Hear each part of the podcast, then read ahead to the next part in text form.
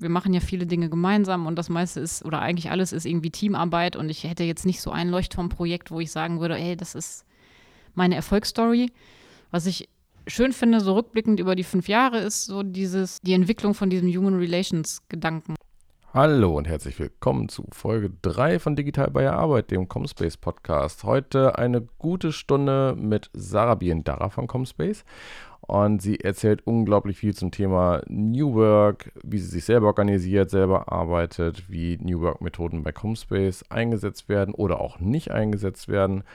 Und wer sich für das Thema New Work interessiert, kriegt eine Menge praktischer Tipps und Anregungen, wie ihr das in euren eigenen Arbeitsalltag und euer Unternehmen einbringen könnt. Wer ein Too Long Didn't Read haben möchte, für den hier einmal Sarahs praktischster Tipp aus der ganzen Stunde Podcast. So einfach mal machen lassen. Ist vielleicht ein ganz gutes Stichwort. Für alle anderen, die gerne etwas mehr in die Tiefe gehen, wünsche ich jetzt viel Spaß mit unserer Podcast-Folge. Mittlerweile Folge 3 Comspace Podcast mit Sarah Biendara heute hier. Hallo. Erzähl doch einmal gerade ganz kurz, wer bist du und was machst du bei Comspace? Ja, hi, ich bin Sarah. Ich bin seit ungefähr fünf Jahren bei Comspace in einem Team, das nennt sich mittlerweile People and Culture. Früher hieß das mal ähm, HR, wobei HR immer Human Relations für uns bedeutet hat, aber das ist vielleicht nochmal eine Geschichte für einen anderen Podcast. Genau, mittlerweile ist eine längere Geschichte. Ähm, mittlerweile People and Culture. Und ja, Themen, die mich in dem Zusammenhang beschäftigen, sind Lernen, Bildung, Weiterbildung, ja, New Work, neues Arbeiten, wie auch immer man es nennen möchte. Recruiting, Employer Branding, so als Stichwörter. Wie nennst du es denn am liebsten? Neues Arbeiten, hm. New Work, einfach arbeiten, so wie sich die Arbeit halt entwickelt? Ja, das ist schwierig. Äh, in meinem Twitter-Account steht New Work so als Hashtag, weil das einfach sehr aussagekräftig ist, finde ich immer noch. Weil andere auch was damit verbinden können. Genau, weil andere was damit verbinden können. Mittlerweile verwässert ja der Begriff auch so ein bisschen. Ich finde es tatsächlich schwierig. Also ich versuche immer öfter zeitgemäßes Arbeiten zu benutzen. Ich finde aber auch, ja gut, neues Arbeiten klingt immer so, als wäre das alte Arbeiten irgendwie schlecht. Das ist ja auch einfach eine Entwicklung und man muss nicht auf einmal alles neu machen. Ähm, ich habe auch noch nicht so den perfekten Begriff gefunden verändert sich ja eigentlich auch die ganze Zeit. Ne? Ja. Drehen wir das Ganze mal um. Was beinhaltet für dich der Begriff denn? Also was ähm, bedeutet neues Arbeiten, New Work, Arbeiten 4.0, agiles Arbeiten? Also es fallen ja ganz viele ja. Stichworte irgendwie darunter oder Buzzwords, die man da zusammenfassen kann.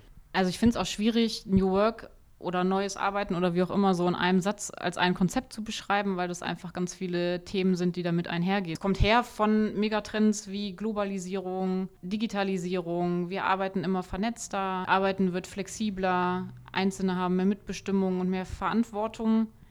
Ähm, auf Seiten der Arbeitgeber ist ganz viel Vertrauen notwendig und auch diese Freiräume geben und zulassen.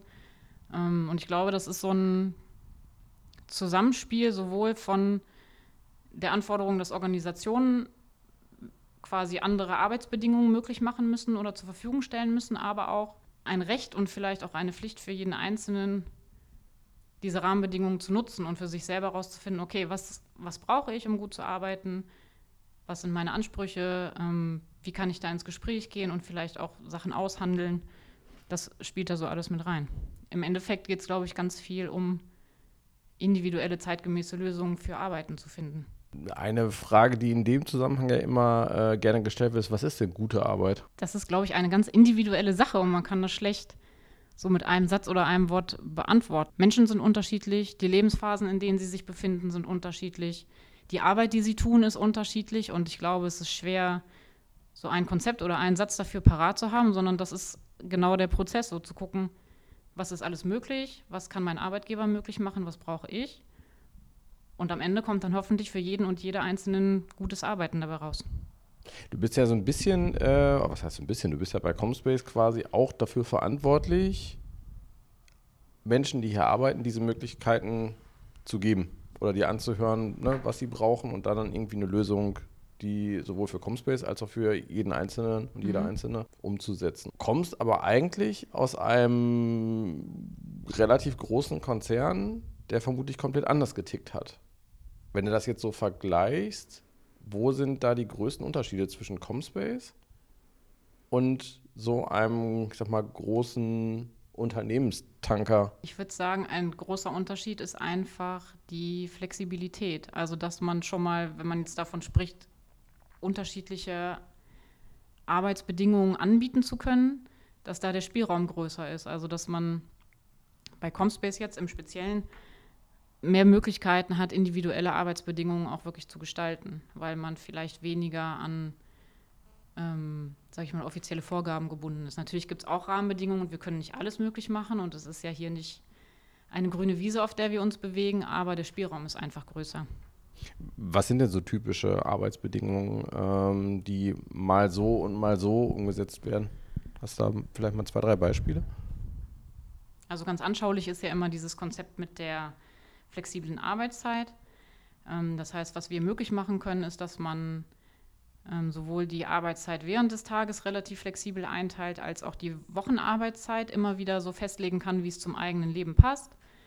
Ähm, das läuft bei uns unter dem etwas erklärungsbedürftigen Begriff Lebensphasenflexibilität. Und dahinter äh, verbirgt sich genau die Idee, dass äh, die Arbeit bzw. die Arbeitszeit sich dem Leben anpassen soll und das Leben ja auch sozusagen sich immer mal verändert.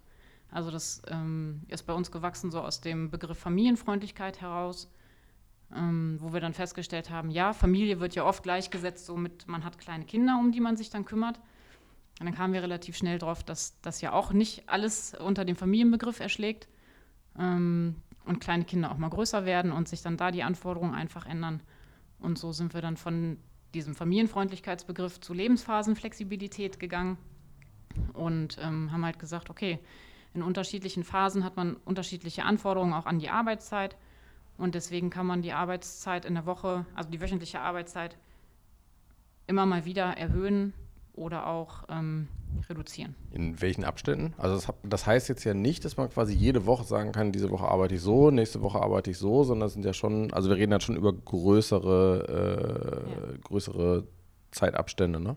Genau, also das ist das, was ich meinte. So eine komplett grüne Wiese ist es halt auch nicht. Man ist ja immer noch Teil eines Teams und man hat Projekte oder Themen, um die man sich äh, kümmert und wo man nicht von heute auf morgen sagen kann, okay, ich, statt 40 Stunden arbeite ich jetzt nur noch 10. Ähm, wir haben aber auch keine feste Regel, ähm, nach der wir sagen, dass man das anpassen kann. So als ähm, ja, Richtlinie sagen wir so vielleicht ein bis zweimal im Jahr. Ähm, wichtig ist, dass man das rechtzeitig abspricht und dass das so im Team organisiert werden kann, dass das passt. Und dann funktioniert es eigentlich auch meistens gut. Außer es ändert sich jetzt so schnell was im Leben, dass man eben nicht diese Zeit hat, das so weit vorherzusehen. Das geht dann, dann aber auch. Ne? Das stimmt, das geht natürlich auch. Also da wird jetzt niemand sagen, okay, du musst das aber drei Monate vorher ankündigen, wenn jetzt irgendwas Unvorhergesehenes passiert. Das ja. kann ja immer mal sein, dass man kurzfristig mehr Zeit braucht für die Familie, weil da irgendwas ist oder für ja. andere Themen. Dann sind wir zum Glück immer noch so flexibel, dass wir das auch kurzfristig machen können, ja. Mhm. Und so im, äh, ich sag mal, ganz alltäglichen Arbeiten, im ganz alltäglichen Umgang? Hast du da auch noch ein, ein praktisches Beispiel? Ich sag mal, das eine ist ja eher das Zusammenspiel zwischen Privatleben und Arbeit. Sowas, was, was nur die eigentliche Arbeit äh, bei Comspace betrifft. Was jetzt ein, ein sehr großer Unterschied äh, im Vergleich zu einem großen Konzern beispielsweise ist, aus deiner Erfahrung. Ja, ist auch schwierig, das zu verallgemeinern. Ähm, was ich bei mir festgestellt habe, ist, dass ich nochmal eine andere Lernkurve hatte, so in der Zeit, äh, seit ich hier bin, was die Unterschiedlichkeit von Themen angeht. Also in der, in der Zeit in dem Konzern habe ich auch total viel gelernt und das war für mich eine super wertvolle Zeit, so für die fachlichen Themen rund um HR, sage ich mal. Für mich persönlich kann ich jetzt sagen, bei Comspace hat sich einfach mein Blickfeld nochmal total geöffnet, weil ich die Möglichkeit hatte, mich mit ganz vielen Themen zu beschäftigen, weil ich immer Leute gefunden habe, die mir Sachen gezeigt haben, erklärt haben, die sich mit mir gemeinsam irgendwie hingesetzt haben, um Sachen zu machen und Ideen weiterzuentwickeln. Nicht alles wird natürlich immer irgendwie großartig, das muss man auch so sehen, aber so diese Chance zu haben, sich ganz viele Sachen anzugucken und vielleicht auch auszuprobieren und sich reinzudenken, das war für mich ein total großer Unterschied. Also wenn ich so sehe, mit was für Themen ich mich jetzt beschäftige und wie viele Freiräume ich da habe, dann ist das für mich persönlich schon ein krasser Unterschied. Wie sehr war das für dich ähm, von Anfang an klar, dass du zu Comspace kommst und sagst, okay, ich möchte jetzt hier äh, ein, ein anderes Arbeiten oder ein äh, moderneres, neueres Arbeiten, sowohl für mich persönlich als auch für äh, Comspace als Unternehmen damit einbringen oder hat sich das entwickelt mit der Zeit zwischen euch beiden, Comspace und dir? Oh, eine Liebesgeschichte. ähm, das war mir überhaupt nicht klar wenn man so eine Geschichte rückblickend erzählt, dann klingt das ja auch immer so ganz stimmig und als hätte es so kommen müssen, wie es gekommen ist. Letztendlich muss man sagen, das war alleiniges und großes Glück, dass es jetzt so ist, wie es ist. Ähm, ich hätte mir das auch bei dem Jobwechsel vom Konzern hierher nicht vorstellen können, dass es so anders sein kann, ähm, weil ich das auch anders nicht kennengelernt hatte. Also die Erfahrung, die ich hatte mit, mit der Arbeitswelt, war immer in eher größeren sage ich mal, traditionellen Unternehmen oder größeren oder Konzernen.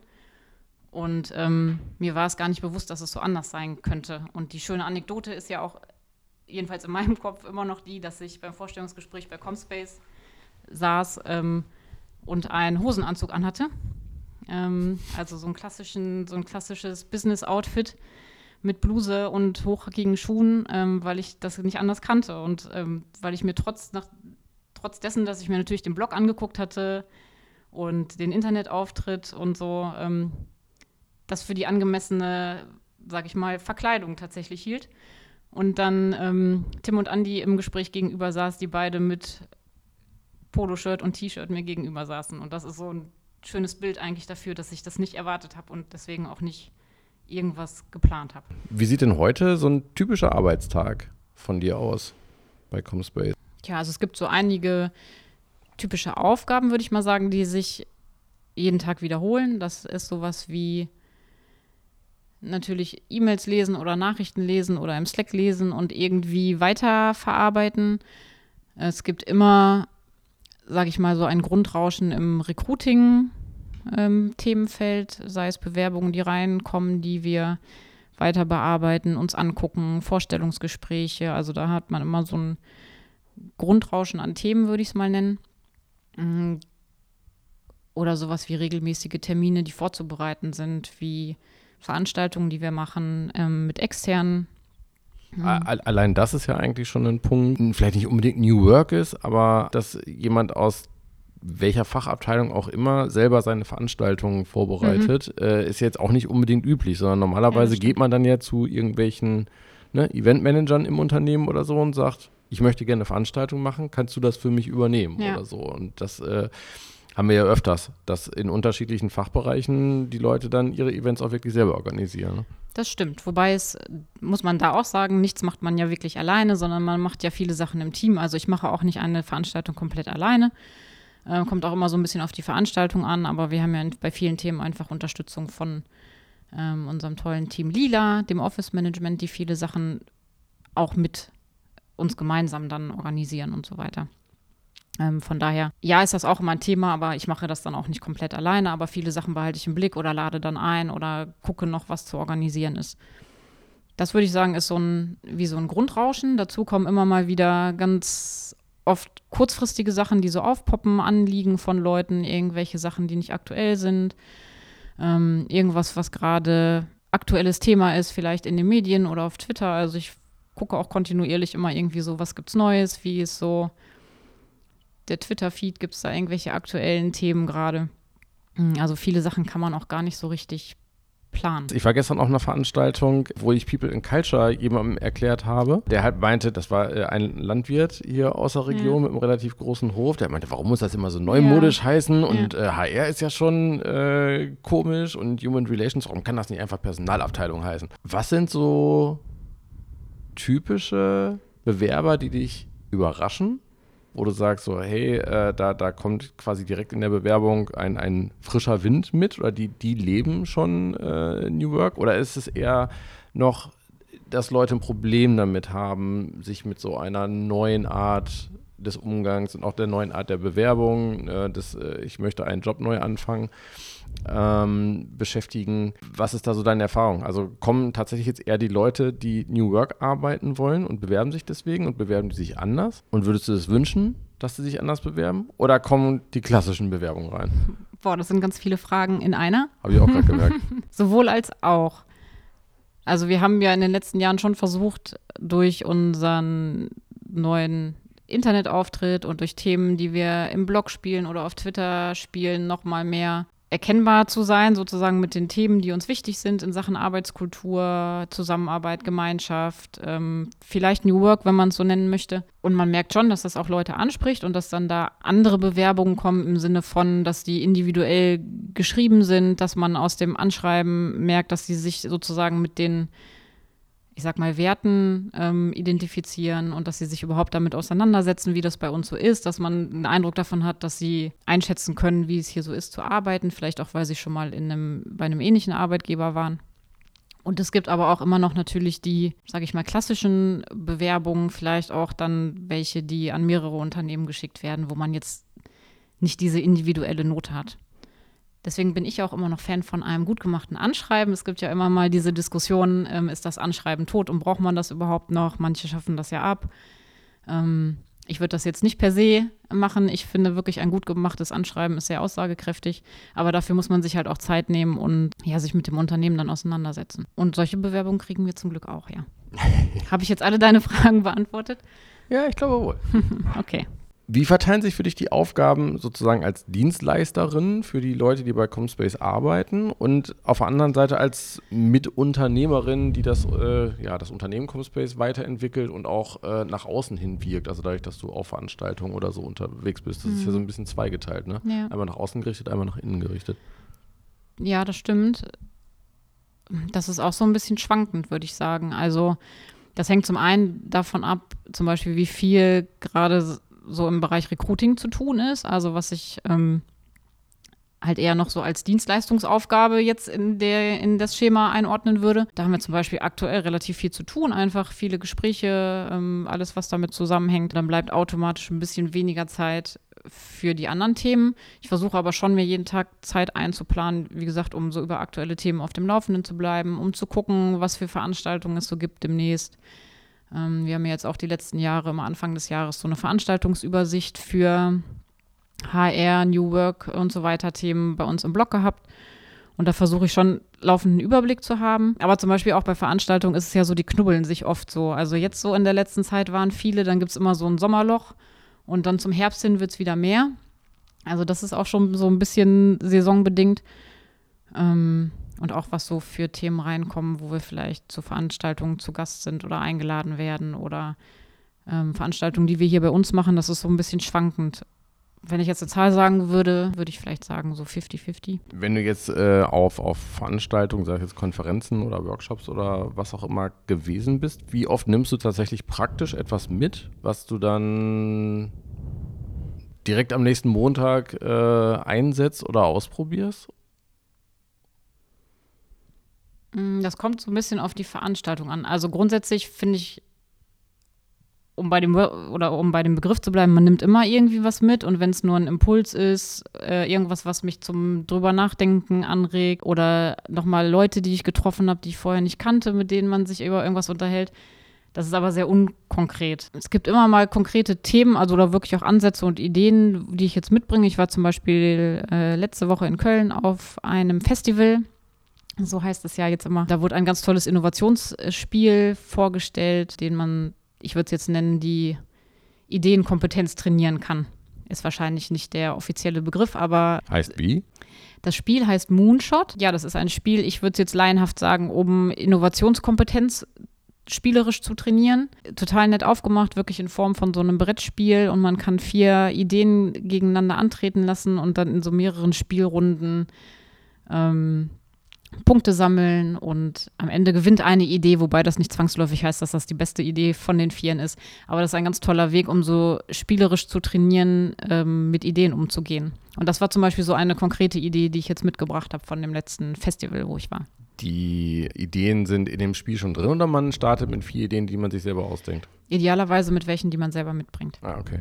Ja gut, Moonshot, ich sag mal, Moonshot-Projects sind halt die, wo man quasi komplett, wo man sagt, ne, wir wollen irgendwie zum Mond oder wollen 10, 100, 1000 Mal besser sein als das, was der aktuelle Status quo ist äh, und etwas komplett neu denken. Ne? Genau, und ich würde jetzt auch behaupten, es geht nicht unbedingt darum, dann die großartige Idee hinterher am Ende zu haben, sondern wirklich der Prozess ist es eher, wie man dahin kommt und wie man diese Level weiterkommt und wie man Ideen querdenkt und ins Negative dreht, nochmal pitcht und so. Das ist, äh, war sehr unterhaltsam tatsächlich, ja.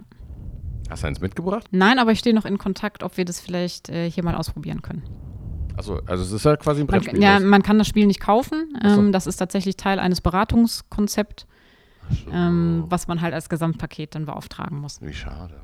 Was sind denn äh, so die, die größten Schwierigkeiten und Hürden, die dir immer wieder begegnen im alltäglichen Job? Mhm. Hürde und Schwierigkeit klingt jetzt irgendwie so groß, finde ich. Ähm, also was bei Comspace öfter mal so aufpoppt und immer mal wieder ist, ist, dass manchmal, was, was ich finde, was eine unserer größten Stärken ist, auch schwierig sein kann, dass alle mitbestimmen können und so diese Freiheiten haben und bei allem mitreden und Ideen einbringen und seine Meinung äußern können, ist auch manchmal anstrengend, muss man ganz ehrlich mhm. so sagen. Und das ist am Ende immer gut, finde ich, weil es zu besseren Entscheidungen führt und zu besseren Ergebnissen führt, aber der Weg dahin ist manchmal schwierig, um bei der Frage zu bleiben. Und ähm, ja, nicht immer leicht und ist manchmal anstrengend. Wird das mit der Zeit einfacher oder verändert sich das mit der Zeit? Einfach weil man mehr Erfahrungen damit kriegt? Also ich, ich sage auch mal gerne, mhm. demokratisches Unternehmen ist halt wie Demokratie. Demokratie ist auch harte Arbeit ja. und äh, Natürlich ist es einfacher, wenn sich ein Diktator hinstellt und sagt, so wird es gemacht und keiner darf widersprechen. Ja, ja. So, dann hat man aber unter Umständen irgendwann sehr unzufriedene Menschen da, die mit einer Entscheidung leben müssen, die sie nicht selber tragen oder die sie nicht selber äh, entwickelt haben. Ja. Wird dieser, dieser Entscheidungsprozess mit der Zeit schneller, leichter?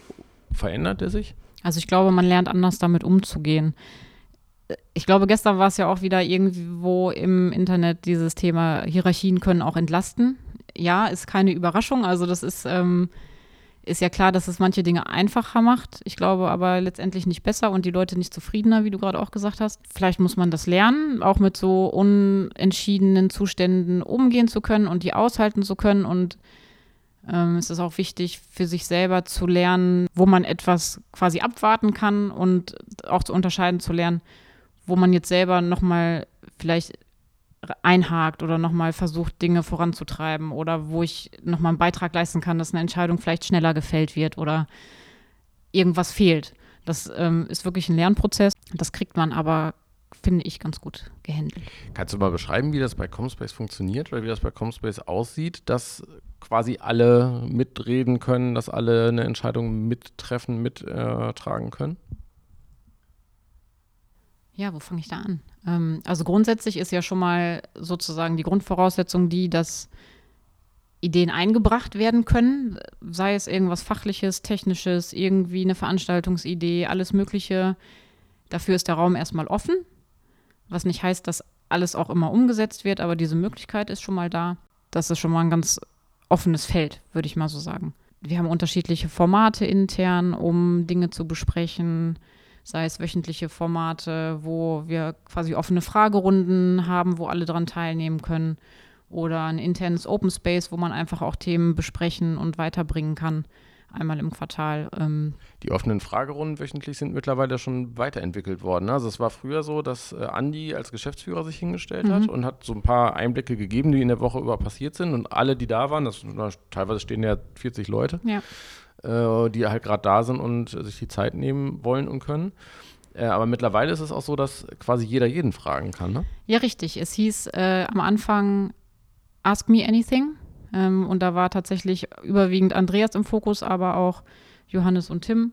Mittlerweile haben wir das in ein Let's Talk About Anything umgewandelt. Ähm, das heißt, die Idee ist schon natürlich auch, dass man an Andreas zum Beispiel fragen kann, aber dass man auch einfach in die Runde fragen kann, wenn etwas Bestimmtes interessiert oder man selber was hat, was man erzählen möchte.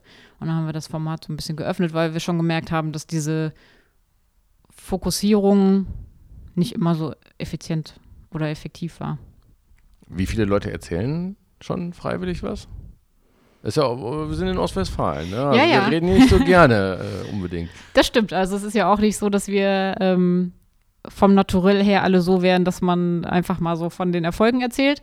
Tatsächlich ist es eher wie eine Fragerunde, würde ich sagen. Also das, ähm, es ist ja jetzt auch erst das zweite Mal, dass das stattgefunden hat. Man muss noch mal gucken, wie sich das entwickelt. In, der neuen, in dem neuen Format. Ja, also dass Andi sich hat Fragen stellen lassen, ist ja schon seit zwei Jahren, glaube ich, ne? Ja, richtig. Aber jetzt dieses, äh, dieser, dieser Wandel in dem Format, den haben wir jetzt erst zweimal ausprobiert. Ja, und da, da, wird, da wird schon eher gefragt, als tatsächlich initiativ was erzählt. Aber ähm, es hat jetzt ganz gut funktioniert, sagen wir es mal so. Was, was mir in den, äh, als es noch Ask Me Anythings war, aufgefallen ist, ist, dass, ähm, was da schon sehr wertvoll gewesen ist, jemand hat eine Frage gestellt an Andy und jemand anders hat sie beantwortet, mhm. weil äh, eine andere Person in dem Moment vielleicht viel tiefer im Thema drin gesteckt hat. Oder Andi hat angefangen mit der Antwort und jemand anders hat dann äh, noch ergänzt, was dann auch mit dazu eingefallen ist und so. Alleine dadurch äh, ist das schon ein sehr wertvolles Format, glaube ich. Ja, das stimmt, das finde ich auch. Und ähm, ich bin gespannt, wie das noch so damit weitergeht.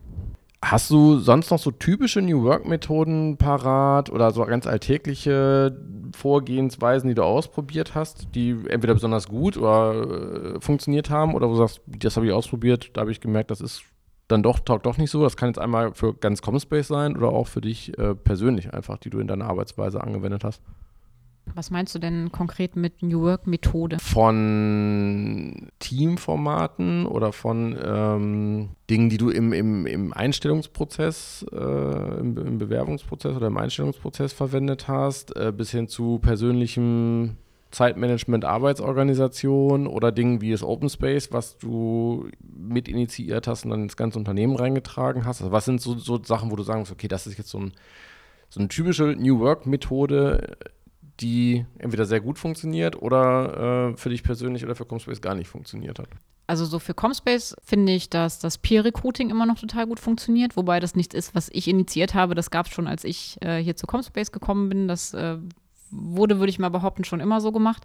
Aber das ist was, was auch immer noch gut funktioniert. Das heißt, die Teams sind maßgeblich äh, daran beteiligt, neue Kolleginnen und Kollegen zu suchen, Vorstellungsgespräche zu machen, einen Schnuppertag zu machen und dann am Ende auch zu entscheiden, wer der oder die neue Kollegin wird. Das funktioniert immer noch total gut und ich hoffe, dass wir das so beibehalten. Kurze Zwischenfrage da. Ähm, sch schreiben die auch die Stellenbeschreibung oder die Stellenanzeige mit? Mm, mit auf jeden Fall. Also mhm. wir haben das immer noch so, dass ähm, wir das zusammenschreiben, also mit People und Culture, einfach um vielleicht auch bei Formulierungen nochmal drauf zu gucken, aber die Inhalte kommen aus dem Team. Was ist der große Vorteil davon? Im Gegensatz zu äh, HR oder Personalabteilung setzt sich dahin und stellt jemanden ein und geht irgendwann in eine Abteilung oder in ein Team und sagt, das ist der neue Kollege oder die neue Kollegin, seht zu, wie er klarkommt. Der Vorteil ist einfach, dass äh, die Teams viel besser beurteilen können, wonach sie suchen. Dass es immer so gilt, den Spagat zu finden, eine Stellenausschreibung nicht zu einengen zu machen. Also man muss ja schon fachlich beschreiben, wer gesucht wird und was gesucht wird.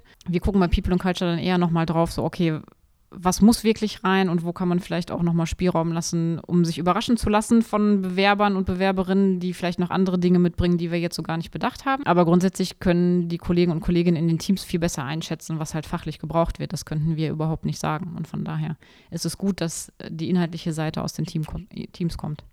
Was würdest du sagen, wie stärker äh, im Einstellungsprozess? Die fachliche Qualifikation oder dass jemand ins Team und in die Kultur passt? Ich meine, man muss auch immer sagen, wir haben einmal eine Unternehmenskultur und dann gibt es auch nochmal einzelne Teamkulturen, die hm. vielleicht abweicht von der Unternehmenskultur so ein bisschen. Das ist auch ein wichtiger Punkt, auch für dieses äh, Peer-Recruiting-Thema. Wir haben ja sehr autark arbeitende Teams die fast schon wie eine eigene Teamkultur haben, die teilweise auch unterschiedlich ist. Also den Teams ist ja sehr viel selbst überlassen, wie sie sich organisieren, wie sie arbeiten, wie sie sich vielleicht ähm, regelmäßig austauschen, äh, ob sie sich nochmal eigene Teamregeln geben und wieso die Zusammenhab Zusammenarbeit in dem Team ist. Von daher ist es auch wichtig, dass das Team nochmal sich selber beschreibt in so einer Stellenausschreibung, damit das auch authentisch ist und ähm, man das besser einschätzen kann. Zu der Frage jetzt kann ich irgendwie kein Verhältnis sagen, ist beides wichtig. Also natürlich ist es wichtig, dass es irgendwie fachlich passt, wobei man nicht oder wobei wir nicht voraussetzen, dass da jemand kommt, der irgendwie 100 Prozent oder auch gar nicht wollen, dass jemand kommt, der so 100 Prozent in so eine Lücke passt. Eher ist wichtig, dass man sozusagen irgendwie Begeisterung hat für das, was man tut. Das ist nicht wichtig, ob man einen bestimmten Studienabschluss hat oder irgendeine bestimmte Ausbildung, sondern dass man sich grundsätzlich auskennt, dass man lernen möchte, dass man gerne tut, was man, womit man sich dann beschäftigen würde die meiste Zeit des Tages. Das ist wichtiger als jetzt vielleicht eine bestimmte Programmiersprache oder ein bestimmtes technisches Detail, was man beherrscht. Wie unsere Kollegin Mareike immer so schön sagt, die hoffentlich auch bei meinem Podcast drin ist, das ruckelt sich dann mit der Zeit so ein. Ne? ja, und man muss ja auch sagen, dass sich viele Aufgaben und ähm, Tätigkeiten ja auch immer irgendwie ändern und man macht ja nicht mehr das, was man vor fünf Jahren gemacht hat und man muss da ja auch anpassungsfähig sein und von daher, selbst wenn man jetzt jemanden findet, der so 99 Prozent in, auf eine freie Stelle passt, heißt das ja nicht, dass das auch in zwei Jahren noch so ist. Und deswegen braucht man eher Leute, die veränderungsbereit und veränderungswillig sind und ähm, mitdenken und sich weiterentwickeln wollen. Und tatsächlich fehlt es darum, ruckelt sich dann wirklich zurecht.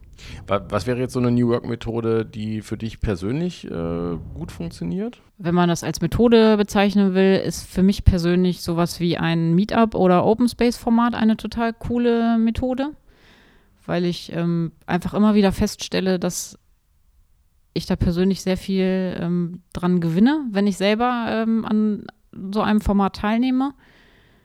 Ähm, sei es Kontakt zu unterschiedlichen Menschen, zu unterschiedlichen Themen, selber Themen einbringen können. Ähm, ich muss mich immer wieder überwinden, wenn ich selber eine Session zum Beispiel anbiete auf externen Meetups oder so. Aber ich stelle auch immer wieder fest, dass das total gewinnbringend für mich ist und dass das deswegen gut ist. Deswegen überwinde ich mich meistens auch. Ist es intern leichter? Also auf dem internen Open ja. Space fällt es dir leichter? Für mich schon, ja. Okay. genau, aber auch sowas wie das interne Open Space, was wir haben, finde ich halt auch sowohl für mich persönlich als ich, ich glaube auch für Comspace ist eine super Methode. Ich kann leider nicht aufwarten mit irgendwelchen tollen, ähm, weil du es auch angesprochen hast, so Arbeitsorganisations-New äh, Work-Methoden. Da bin ich nicht besonders professionell drin, glaube ich. Von daher, wenn da jemand einen Tipp hat, freue ich mich gerne. Wir haben schon viel auch ausprobiert bei People and Culture im, mit Trello, mit einem analogen Kanban-Board, mit Zetteln einfach an den Wänden und haben für uns auch noch nicht so die richtige hundertprozentige Arbeitsorganisationsmethode gefunden. Ja, aber ich meine, das ist ja auch eine, gute, eine wertvolle Erkenntnis, Dinge ausprobiert zu ja. haben, wo man sagt, naja, das funktioniert für uns entweder gar nicht oder es funktioniert so ein bisschen, aber wir müssen ja. mal irgendwie rausfinden, wie. Also ja. ich persönlich ist genauso. Ich, es gibt äh, Teams oder es gibt Leute, mit denen kann ich in einem Trello, Asana, Kanban-Board äh, extrem gut zusammenarbeiten.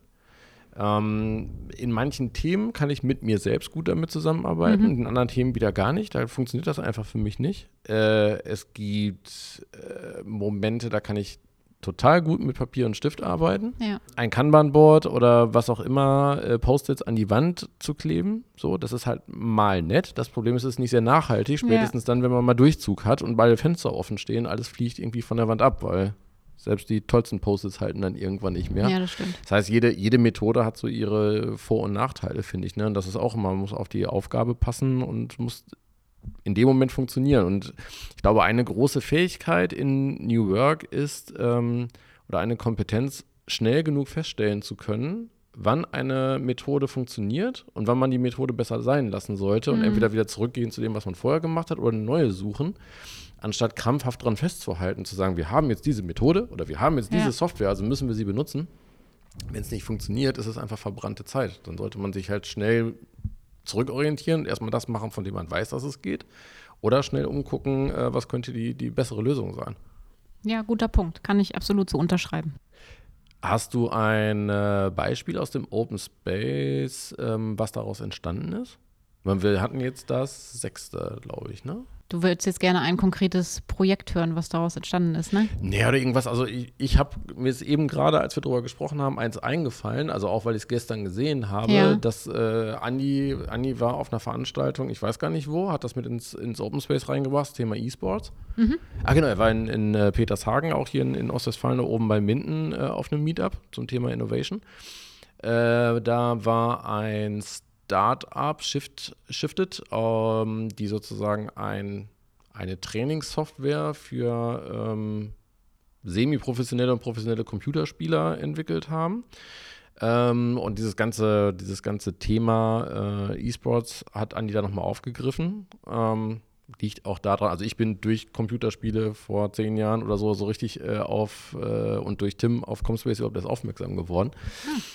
Ähm, also die, die, die Verbindung zu, zu Computerspielen ist durchaus immer mal wieder da gewesen. Das hat er als Session mit ins äh, Open Space mit reingebracht, hat dann die Session mit Jan hier aus dem Online-Marketing zusammen gemacht. Erstmal komplett ergebnisoffen. Es ging erstmal ja nur darum, wer macht denn hier sowas, wer spielt denn regelmäßig, was spielt ihr so, was könntet ihr euch so vorstellen. Und ich glaube, gestern oder vorgestern hat dann Sascha aus dem Telly-Team mhm. äh, ein, ein äh, E-Sports-Event sozusagen angeboten und daraus ist dann jetzt quasi wieder entstanden, überhaupt erstmal zu wissen, okay, ne, was spielen die Leute tatsächlich, worauf haben die Leute Lust, was könnte man sich als ein regelmäßiges Computerspiele-Treffen und so vorstellen. Ja, ja, das ist ein schönes Beispiel ähm, und auch so ganz anschaulich, finde ich. Ich habe jetzt kein anderes gleichwertiges parat. Ähm, mir fallen ganz viele Sachen ein, die entstanden sind, eher so in Sachen Netzwerken auch. Ähm, ich höre ganz oft, dass es wertvoll ist, für neue Kolleginnen und Kollegen dabei zu sein, einfach um ähm, Leute nochmal anders kennenzulernen, um anders in Themen einzusteigen, um durch Gespräche dann beim Kaffee trinken oder in der Mittagspause auch einfach nochmal da einen anderen Zugang zu haben. Andersrum auch für die, sage ich mal, schon älteren Kolleginnen und Kollegen bei Comspace, also die, die schon länger hier sind, eine gute, gute Möglichkeit, um die Neuen kennenzulernen. Also solche Sachen kriege ich auch viel mit oder einfach, dass Dinge angestoßen werden, wenn es um Verbesserung von Zusammenarbeit an konkreten Punkten geht oder einfach nochmal ähm, sich über Themen Gedanken zu machen, wenn man auf einer Konferenz war und das zu teilen, also da Wissen weiterzugeben. Und ähm, solche Sachen kriege ich auch viel mit, ja. Man muss ja, ich meine, die meisten Leute können sich das ja auch nicht äh, unbedingt nicht so vorstellen. Man muss sich ja heute überlegen, Comspace, äh, knapp 100 Leute. Mhm. Ich glaube mittlerweile 102, glaube ich, 100, aktuell, ne? 102 ja. Leute. Verteilt auf 1, 2, 3, 4 Etagen die dann nochmal sehr verwinkelt sind. Also man mhm. läuft sich hier nicht unbedingt immer so über den Weg. Das stimmt. So, und ähm, da dann Methoden oder Möglichkeiten zu finden, die Menschen, die sich nicht so häufig sehen, auch mal zusammenzubringen, ja. damit man einfach die Gesichter schon mal gesehen hat und so ja. weiß, okay, wer ist das und was machen die eigentlich so und was machen die neben dem Beruf vielleicht noch, ist auch für, also als Agentur ist Comspace, finde ich, auch schon sehr, sehr groß mhm. in der Region hier sowieso, würde ich sagen, die größte Digitalagentur, ähm, die hier so am Start ist. Das ist schon eine Herausforderung, die Menschen da immer wieder so zusammenzubringen. Ja, ist es auch. Und ähm, das merken wir auch gerade. Also wir sind, seit ich jetzt hier bin bei Comspace oder beziehungsweise als ich hergekommen bin vor fünf Jahren, da waren wir ungefähr 50 äh, Leute. Das heißt, wir haben uns jetzt in den fünf Jahren ungefähr verdoppelt was schon auch eine Herausforderung ist an so Themen wie Vernetzung. Also zum Glück haben wir ja solche Sachen wie Telly ähm, als ein Beispiel dafür, aber auch so unterschiedliche Formate, die einen immer mal wieder zusammenholen und das Open Space. Das ist jetzt einmal im Quartal. Also ich glaube, es wird auch nicht schaden, das öfter zu machen un unter der Perspektive.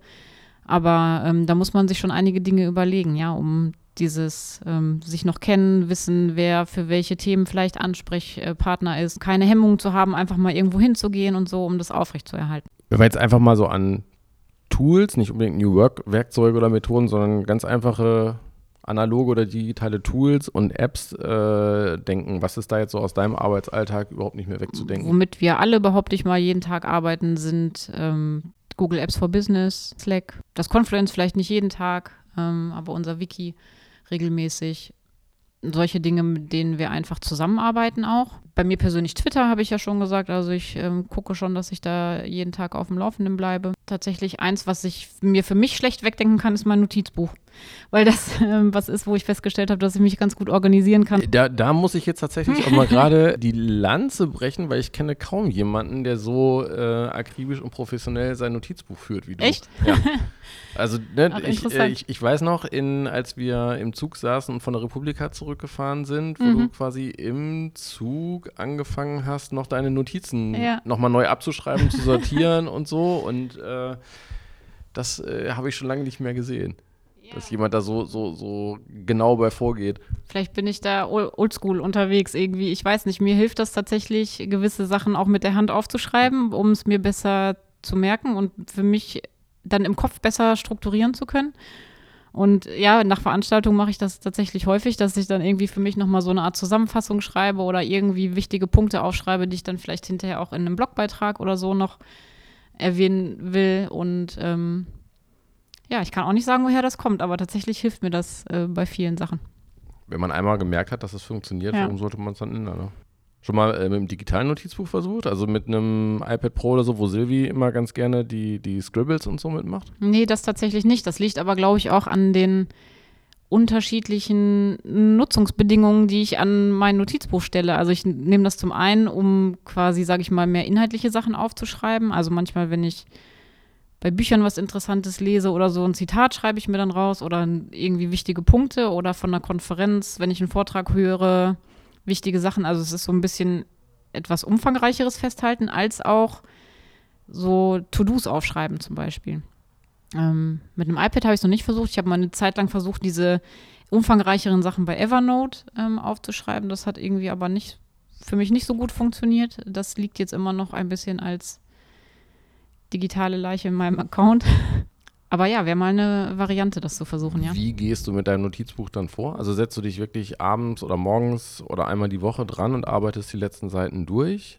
was davon noch alles so abgehakt werden kann oder zu tun ist. ist hast du jetzt eine Bullet Journaling, äh, also eine, so eine relativ durchstrukturierte Methode? Wie machst du das? Äh, okay, soll ich jetzt Werbung machen für mein Notizbuch? Ja. Ich habe jetzt neu in der Testphase für mich ein ähm, tolles Notizbuch von Filofax, bei dem man nämlich die einzelnen jetzt Seiten. Jetzt wird es wirklich oldschool. Ja, da, daran ist das Coole das hat einfach sehr coole Features, die ich ziemlich gut finde. Man kann das nämlich aufklappen und die Vorderseite umklappen und das beschreibbar auf den Tisch legen, obwohl es ein Ringbuch ähm, ah, Notizbuch ist. Uh Und man kann die einzelnen Seiten rausnehmen und an anderer Stelle wieder einsortieren. Das ist schon mal sehr wertvoll, ja. Genau. Und ähm, deswegen habe ich das für mich in so zwei Bereiche unterteilt, nämlich diesen einen Bereich, wo ich Sachen langfristig behalten möchte und ähm, wie so ein Notizbuch tatsächlich aufheben möchte und ähm, Seiten, wo ich To-Dos aufschreibe, die ich dann auch durchstreiche und wo ich dann einfach Zettel, die ähm, vollgeschrieben sind und wo alles abgearbeitet ist, dann rausreißen kann. Ah. Jetzt habe ich mich total als Freak gerade geoutet. Ich bin da genauso Freak. Ich habe für mich mal irgendwann die Lösung gefunden, also weil ich total gerne Notizbücher kaufe. Ja, und ich weiß, von dir habe ich ja auch den äh, super Tipp mit Brevi Manu in der Altstadt bekommen. ja, genau, da gehe ich immer wieder gerne hin. Äh, und von dem habe ich tatsächlich auch mal einen Papierschneider gekriegt. Das mhm. ist äh, also quasi wie so ein Glasschneider, das ist ein Stift mit so einer ganz spitzen, ich weiß nicht, ob da wirklich ein Diamant drin ist oder so, aber mit so einer ganz, ganz feinen Spitze drin, äh, wo man jetzt auch in normalen Notizbüchern sehr sauber halt nur eine Seite rausschneiden kann. Ah, cool. Und diese Spitze ist auch wirklich nur so dick, wie ungefähr ein so eine Seite ist. Ja äh, sodass man halt ganz, ganz, ganz sauber äh, diese einzelnen Seiten raustrennen, dann wieder mhm. woanders einheften oder einsortieren kann. Ich bin da nicht so, so ordentlich meistens. Äh, oft ist es dann so, dass ich alte Notizbücher durchgehe und sage, okay, die 5, 6, 7 Seiten hier, die kannst du noch gebrauchen, die ja. trenne ich dann raus und den Rest sortiere ich dann einfach ins Regal ein, äh, in die ganzen vollgeschriebenen Notizbücher. Genau, das war nämlich tatsächlich auch meine Herausforderung mit zu den Zeiten damals, als ich noch nicht diese, so einen Ringbuch-Block äh, hatte, was mache ich, wenn das Buch einmal voll ist? Und dann hat man ja so eine Sammlung mit vollgeschriebenen Notizbüchern mit Sachen, die eventuell nochmal wertvoll sind, aber die man jetzt auch nicht anders irgendwo integrieren kann. Ja, dann müsste man sich ja wirklich dran setzen, das entweder nochmal abschreiben ja. in ein anderes Buch oder abtippen und dann wirklich digital irgendwo ablegen, die Sachen, die längerfristig noch interessant sein ja. können. Ja. So ein Freak bin ich dann aber auch nicht. Kannst du uns einige der, der positiven Veränderungen der Erfolge bei Comspace nennen, auf die du besonders stolz bist? Oder wo du einfach sagst, so, da erinnere ich mich total gerne dran zurück? Ja, mit dem Stolz ist immer so eine Sache. Wird jetzt auch nicht irgendwie einen Erfolg mir zuschreiben oder es ist halt sowieso, was ich schon sagte, wir machen ja viele Dinge gemeinsam und das meiste ist, oder eigentlich alles ist irgendwie Teamarbeit und ich hätte jetzt nicht so ein Leuchtturmprojekt, wo ich sagen würde, ey, das ist meine Erfolgsstory. Was ich schön finde, so rückblickend über die fünf Jahre, ist so dieses, die Entwicklung von diesem Human Relations Gedanken. Also ich glaube, wir haben es geschafft, in den letzten fünf Jahren Comspace wirklich als attraktiven Arbeitgeber ähm, zu positionieren deutlich zu machen, was für uns wichtig ist, mit Menschen in Kontakt zu treten, außerhalb des Unternehmens. Da fängt es ja an. Also Leute, die sich vielleicht mal für uns interessieren könnten als Arbeitgeber oder als Gesprächspartner zu bestimmten Themen. Leute zu uns einzuladen, zu Veranstaltungen. Hier so diese, diesen Fokus auf Beziehungsgestaltung zu haben durch solche Sachen wie das Open Space oder ähm, Leute auch gut onzuboarden, wenn sie zu uns ins Unternehmen kommen. Also so diesen Gedanken mit Leben zu füllen, dieses äh, Human Relations wirklich zu haben und daran zu arbeiten. Ich, wir sind bestimmt nicht in allen Sachen irgendwie perfekt, aber so, ähm, dass wir diesen Wert leben, das finde ich sehr schön und das ist mir sehr wichtig. Das fällt mir dabei gerade noch so ein, dass wenn man in deinen, äh, ich meine, die Kalender bei Comspace sind äh, bis auf ein paar Einzeltermine, äh, die manchmal vielleicht drinstehen, sind die eigentlich immer äh, transparent mhm. und für jeden einsehbar. Wenn man die reinguckt, dann also mindestens einen Termin im Monat findet man, wo dann irgendwie Austausch oder so drinsteht mit anderen Leuten von anderen Unternehmen. Oft sind das dann halt mhm. Unternehmen, die auf uns oder hier auf Comspace zukommen und ähm, gehört haben, dass hier ja. vieles anders gemacht wird und fragen, hey, können wir mal vorbeikommen oder wollt ihr mal zu uns kommen und, und erzählen, wie ihr das so macht? Wie interessant oder wie, wie wichtig ist das für dich, von, von anderen Unternehmen nicht um Hilfe gebeten zu werden, aber so um, um, um die Meinung gebeten zu werden oder tatsächlich, äh, ne, so kommt mal vorbei und erzähl mal, wie, wie ihr arbeitet. Ja, wichtig für mich im Sinne von interessant für mich ist das. Also ich ähm, finde das total toll und hätte ich auch irgendwie nicht erwartet, dass es immer mehr so Offenheit gibt, auch für Austausch. Es freut mich natürlich irgendwie auch, dass das, was wir tun, auf Interesse stößt und dass wir da wahrgenommen werden, auch als ein Ansprechpartner, der gerne Informationen teilt. Also wir sind ja nicht so, dass wir sagen, wir wissen, wie es läuft und erzählen euch nichts davon, sondern ähm, das ist ja auch ein Wert an sich, also dass man sich austauschen möchte und dass man unsere oder dass wir unsere Erfahrungen teilen. Wir machen ja auch nicht alles super oder haben ja auch Schwierigkeiten oder Sachen, an denen es irgendwie besser sein könnte. Und von daher finde ich auch, dass wir auch immer was lernen von solchen Terminen. Nicht nur, dass ähm, wir uns treffen, um unsere Erfolgsgeschichten zu erzählen, von daher finde ich das total bereichernd. Also einfach unterschiedliche Perspektiven auch kennenzulernen. Das ist für einen selber, beziehungsweise jetzt aus Sicht des Unternehmens immer auch so eine gute Positionsbestimmung, finde ich, einfach auch nochmal zurückgespiegelt zu bekommen, was andere an uns so wahrnehmen und was sie vielleicht auch gut finden, weil manchmal verliert man das ja selber auch aus dem Blick und wird dann so ein bisschen wie betriebsblind auch für die eigenen Stärken. Also das ist auch immer nochmal so ein ganz schöner Spiegel. Und ich nehme da selber immer auch so ganz viel mit aus so Austauschgesprächen. Von daher bin ich sehr froh, dass ich das so ein bisschen oder dass wir halt so wahrgenommen werden, als wenn wir da auch ein guter Ansprechpartner sind. Hm. Ist auf jeden Fall auch eine schöne Wertschätzung, einfach ne, so ja. nach draußen hin wahrgenommen zu werden und so. Finde ich auch. Ähm, auf welche Aufgabenveränderungen äh, freust du dich besonders, die so in den nächsten zwölf Monaten anstehen? Hm. Zwölf Monate sind eine lange Zeit. Ähm, okay, die ich in glaube, der Zukunft ja, ja. Es können natürlich auch drei oder sechs Monate ja. sein. Ich glaube, was uns tatsächlich in den nächsten Monaten irgendwie noch ziemlich beschäftigen wird, ist so dieses Thema ähm, neue Kolleginnen und Kollegen. Wir haben einige tolle neue Kolleginnen und Kollegen schon dieses Jahr dazu bekommen. Die nächsten Monate werden auch noch mal ähm, ein paar neue Leute dazukommen und da freue ich mich insgesamt drauf, weil das immer so eine ganz spannende Zeit ist. Ich glaube, das wird, wie gesagt, eine Herausforderung auch für so Sachen wie Onboarding, Vernetzung, Kultur aufrechterhalten oder beziehungsweise weiterentwickeln und ähm, das im Blick zu behalten. Da bin ich gespannt, wie wir das so meistern und wie das wird und wie das mit den Neuen so wird. Für uns im Bereich ist das auch nochmal ganz handfest die nächsten Monate. Ähm, bei People and Culture wird sich ja auch ein bisschen was ändern. Ähm, dadurch, dass unsere liebe Kollegin Sarah ähm, nach Hamburg zieht, haben wir eine Stellenausschreibung geschaltet die letzten Wochen und einen HR-Querdenker, äh, Querdenkerin gesucht, weil wir wussten, dass wir die Stelle nicht nachbesetzen können und äh, ganz viel Raum lassen wollten für Leute, die sich da bewerben möchten, bei uns im Team mitzuarbeiten. Ja, das war ganz erfolgreich. Ich kann jetzt noch gar nicht so viele Details verraten, aber tatsächlich kann ich sagen, dass wir zwei äh, tolle HR-QuerdenkerInnen ähm, gefunden haben auf diesem Weg, obwohl wir eigentlich erst eine Person nur gesucht haben. Werden wir jetzt im Herbst auch nochmal einen neuen Kollegen und eine neue Kollegin bei uns im Team bekommen.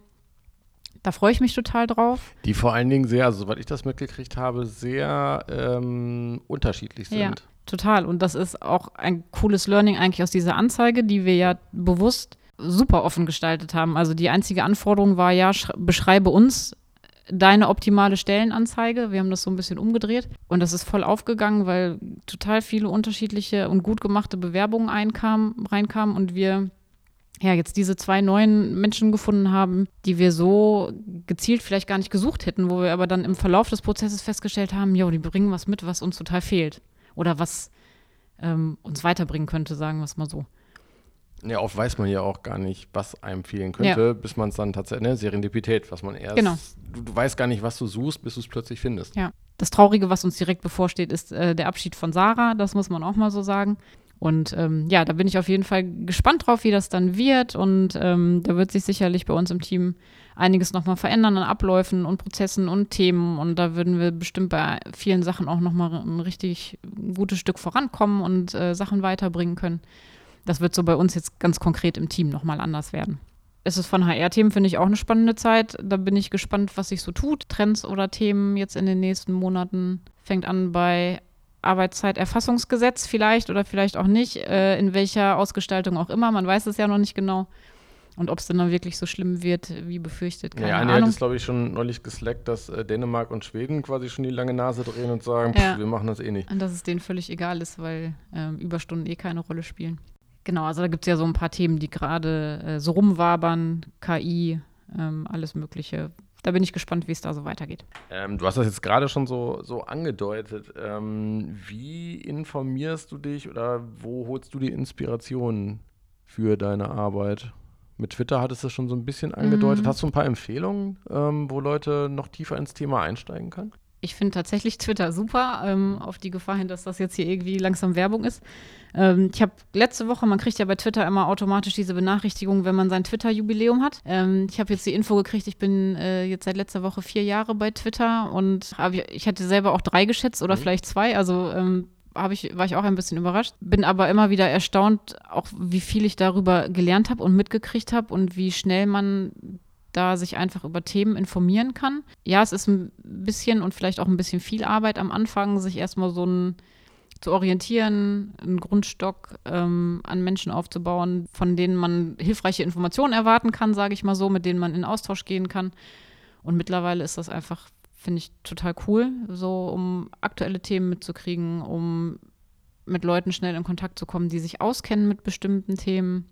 Also jetzt, wie ich gesagt habe, KI zum Beispiel, gibt es ja jetzt eine Initiative äh, zum Thema, wir brauchen, sage ich mal so als Titel, wir brauchen neue Narrative für KI, ähm, nicht immer so Schwarzmalerei, sondern einfach mal zu gucken, ja, was kann man so für Geschichten drumherum nicht ausdenken, aber vielleicht ähm, visionieren oder wie immer man es nennen möchte. Wie heißt sie? Weißt du das aus dem Kopf? Es läuft unter dem Hashtag ähm, Workshop KI-Narrative. Ist ein ganz spannendes Projekt, glaube ich. Aber sowas dann mitzubekommen und da ähm, mal die Hand zu heben und zu sagen, okay, da wäre ich gerne dabei. Wenn es wirklich einen Workshop gibt, würde ich da gerne mal mitmachen. Mhm. Das ist, ähm, finde ich, total wertvoll. Ich finde das aber auch eine äh, kurz vor Abschluss eine total schöne Analogie oder Metapher zu dem ganzen Thema New Work, dass sowohl Twitter, mhm. also bei dir weiß ich es halt ganz genau, weil wir relativ, ne, als du angefangen hast mit Twittern, äh, haben wir da ja relativ eng zusammengearbeitet ja. dran und äh, ich durfte dir da viele, viele Tipps erstmal ja. geben.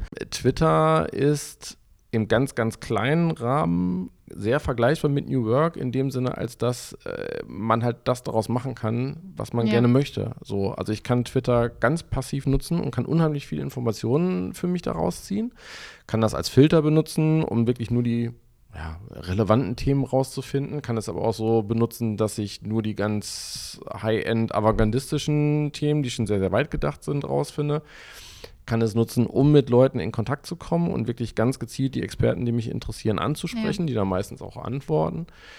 Äh, kann es nutzen als Plattform, um mich selber zu positionieren und als Experte irgendwo ansprechbar zu machen, als Unternehmen ansprechbar zu machen und, und, und. Also da gibt es noch tausend andere Möglichkeiten. Ja. Und genauso ist es mit New Work ja eigentlich auch. Also jeder, der da ein bisschen verantwortungsvoll oder, oder selbstbewusst und mit Selbstverantwortung rangeht und sich bewusst ist, was er oder sie denn gerne machen möchte, kann aus New Work auch genau das machen, ja. was man gerne möchte. Von jedem einzelnen Menschen in einem Unternehmen bis hin zum ganzen Unternehmen. Das ganze Unternehmen kann natürlich auch das dann so mit Leben füllen, wie es das äh, gerne möchte. Und da muss man sich jetzt nicht unbedingt ich sag mal, ich weiß nicht, wie lange es jetzt her ist, aber so der, der Begriff New Work von Friedhof Bergmann mal geprägt. Mhm. Ähm, viele meinen ja immer, äh, das hat der Friedhof damals so gemeint und so müssen wir das mhm. jetzt auch machen. Und nur weil ein Mensch mal diesen Begriff ja. erfunden hat, vor vielen, vielen Jahrzehnten, ähm, heißt das ja nicht, dass es sich nicht verändern darf und dass man den nicht genau so auslegen ja. kann, wie man das gerne möchte.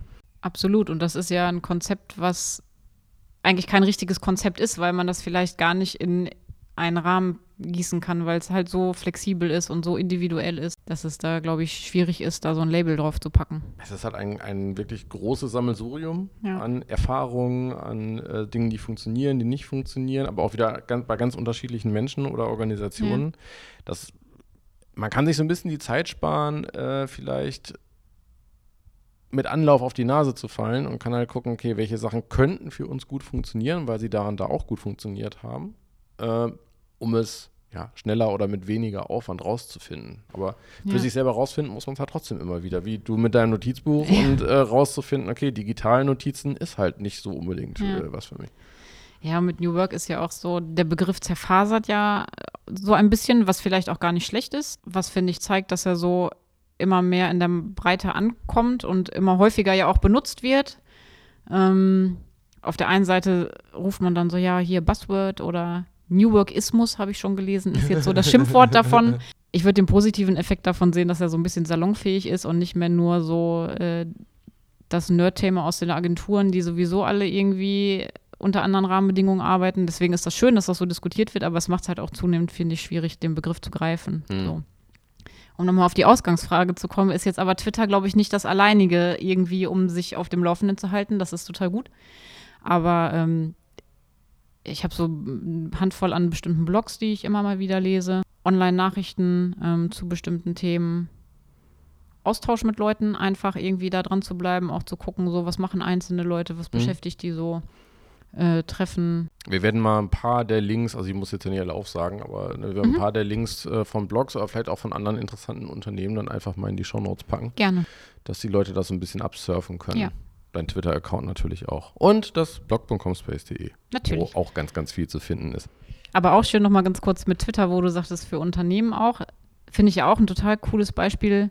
Eigentlich für alles. Also sowohl für das Positive von Twitter als auch für ähm, Freiraum haben, ähm, sich einbringen können, ist ja eigentlich der Hashtag Arbeiten bei Comspace. Das ist so was, äh, gen eine generische Sache, würde ich sagen, die in einem Hashtag gemündet ist, wo einfach ähm, Kolleginnen und Kollegen angefangen haben, irgendwie über den Agenturalltag zu schreiben, irgendwie Beobachtungen zu teilen, was Witziges, was Skurriles, irgendwie was. Und irgendwie, ohne dass das jemand initiiert hätte, hat sich der Hashtag ähm, Arbeiten bei Comspace etabliert. Und wenn man den jetzt mal googelt, findet man darunter einen ziemlich authentischen Einblick in einige Themen hier bei Comspace. Das bildet nicht alles irgendwie komplett ab, aber das ist nochmal so ein gutes Beispiel auch für Dinge, die man zulassen muss, vielleicht einfach nur, die sich von selber entwickeln, wenn Leute ähm, Interesse zeigen und wo eigentlich das Schlimmste, was man machen könnte, ist, das äh, zu verbieten oder versuchen zu institutionalisieren. So einfach mal machen lassen. Ist vielleicht ein ganz gutes Stichwort. Dabei fällt mir gerade ein, eine der typischsten Dinge für Comspace, weil sie sich so lange gehalten haben, ist, Ist? ist Ich weiß es nicht. Nerfguns. Ah, okay. Ich ja. glaube, es gibt kein Unternehmen, also ich kenne zumindest kein Unternehmen in Deutschland, wo so viele Nerfguns rumliegen. Irgendwelche Bürofensterscheiben von innen mit äh, 200 Nerf-Saugnapfpfeilen gepflastert sind und, und, und. Das, das äh, ne, gibt halt zum einen so ein bisschen das Verspielte äh, auf der einen Seite wieder. Aber auch das Zulassen fällt mir dabei halt gerade ein. Ne? Weil in stimmt. anderen Unternehmen vielleicht nicht der Chef sagen würde, äh, lass das mal bleiben, aber dann irgendwann der Arbeitsschutz um die Ecke kommt und sagt, ihr könnt euch doch ein Auge ausschießen, tut die Dinger weg und lasst das zu Hause liegen oder so. Na, und hier gehört es, also ich kenne Comspace, wie gesagt, seit, äh, ich kenne Comspace seit ungefähr zehn Jahren und dass ich hier mit Comspace zusammenarbeite seit 2012, glaube ich, also seit sieben, sieben oder acht Jahren. Und äh, es gehörten immer die Nerfguns dazu. Ja. Das war so eins der Dinge, die sich mir echt äh, von Anfang an eingebrannt haben. ja, stimmt, hast du recht, jetzt wo du es sagst. Letzte Frage: Welchen Rat äh, neben diesen ganzen Tools und äh, Twitter und Links würdest du Menschen geben, die sich für das Buzzword New Work interessieren und in ihrem Unternehmen oder in ihrem Arbeitsleben etwas äh, in die Richtung verändern wollen? so zwei Sachen. Also das eine ist, sich Impulse zu holen, also so ein bisschen den eigenen Blickwinkel zu erweitern für Dinge, die möglich sind, sei es durch irgendwie Informationen, Bücher lesen, äh, im Internet, Blog, Twitter, was wir schon alles besprochen haben. Austausch suchen mit anderen Unternehmen und anderen Leuten vielleicht in ähnlichen Positionen, die sich vielleicht mit ähnlichen Themen beschäftigen, zu einem Meetup gehen, was passt, da sich selber Input zu holen. Und ich glaube, aber auch wichtig, quasi das eigene Arbeitsumfeld mit einzubeziehen. Also vielleicht einfach mal auch da das Gespräch zu suchen. Zum einen mal zu hören, so was ist für die Leute eigentlich wichtig, wenn es um neues und gutes Arbeiten geht. Was wäre New Work für die? Also gerade wenn man halt sagt, das ist vielleicht jetzt nicht so ein Konzept, was man nimmt und irgendwo überstülpt, sondern das ist ja auch immer ein Aushandlungsprozess, dann muss man ja auch hören, was für die andere Seite wichtig wäre. Und da vielleicht auch einfach Räume zu öffnen, vielleicht einen Open Space zu machen oder einen lockeren Austausch einfach beim Kaffee. ähm, oder Tee. Und Oder auch, Bier. Oder Bier. oder, oder. Bier ist die andere schöne Metapher für Comspace, finde ich. Ne? wo, wo, wo man immer erklären kann, naja, äh, das, Das, Ding ist, mit dem Vertrauen ja, und ne? der Eigenverantwortung. Vertrauen und Eigenverantwortung. Äh, hier gibt es immer Freibier und da steht immer Bier im Kühlschrank und trotzdem liegt hier nicht ständig jemand morgens um 10 besoffen in der Ecke, sondern ähm, In der Regel nicht, ja. es werden halt, vielleicht mal nach der Weihnachtsfeier, äh, es werden, es werden äh, halt Erfolge gefeiert oder mal das Feierabendbier getrunken oder freitags, freitagsabends äh, das Bier zusammen getrunken. Ähm, aber es ist halt eine, eine Wertschätzung auf der einen Seite, aber eben auch ein Vertrauensbeweis gegenüber den Leuten. Ja, das stimmt. Wie kriege ich jetzt den Bogen zu deiner Frage? Oder habe ich die schon beantwortet? Also sowohl nach außen gehen, sich Impulse holen, als auch innen gucken, vernetzen, mit Leuten sprechen. Was möchten die eigentlich? Und wie sehen die das Thema? Immer wieder merkt man, dass New Work äh, gar nicht so viel mit irgendwelchen digitalen Tools oder so zu tun hat, sondern einfach damit, äh, vielleicht über diese digitalen Tools mehr mit Menschen zu tun zu haben und mit mehr anderen Menschen in Kontakt zu kommen und Ja. äh, über die zu erfahren und vielleicht Gleichgesinnte zu finden oder die Leute zu finden, die genau das können, was man gerne selber äh, können möchte oder was man gerade braucht für die, für die Erfüllung seiner Aufgabe. Ne? Ja, das hat wohl New Work mit der Digitalisierung gemeint. Die hat ja, auch nicht nur was mit digitalen Prozessen zu tun. Und ist genau so ein Buzzword, was mittlerweile schon kaum jemand mehr hören kann. Stimmt. Super, vielen, vielen Dank. Wir haben äh, die Stunde locker voll gemacht. Sehr gerne. Sehr gerne wieder dann, äh, du hattest eben schon angekündigt, das ein oder andere Thema. äh, gibt es da ja durchaus noch, was man mal äh, noch etwas, etwas tiefer reinbohren könnte. Ja, gerne. Alles klar, Sarah, bis bald. Dankeschön. Tschüss. Vielen Dank fürs Zuhören, für diese knappe Stunde mit Sarah. Und äh, alle Shownotes findet ihr hier in den Notizen in der Beschreibung zum Podcast oder unter blog.comspace.de. Dort könnt ihr auch mehr über Comspace an sich erfahren und natürlich auch unter www.comspace.de und natürlich auch im Social Network eures Vertrauens unter dem Accountnamen Comspace, Instagram, Twitter, Facebook, wo ihr wollt. Dort könnt ihr natürlich auch gerne Fragen stellen, Kommentare zum Podcast abgeben und worüber wir uns ganz besonders freuen würden, sind Bewertungen und 5 Sternchen auf iTunes, mit denen ihr gerne ein bisschen Wertschätzung zurückgeben könnt und dafür sorgt, dass unser Podcast zukünftig einfach noch mehr Menschen erreichen kann.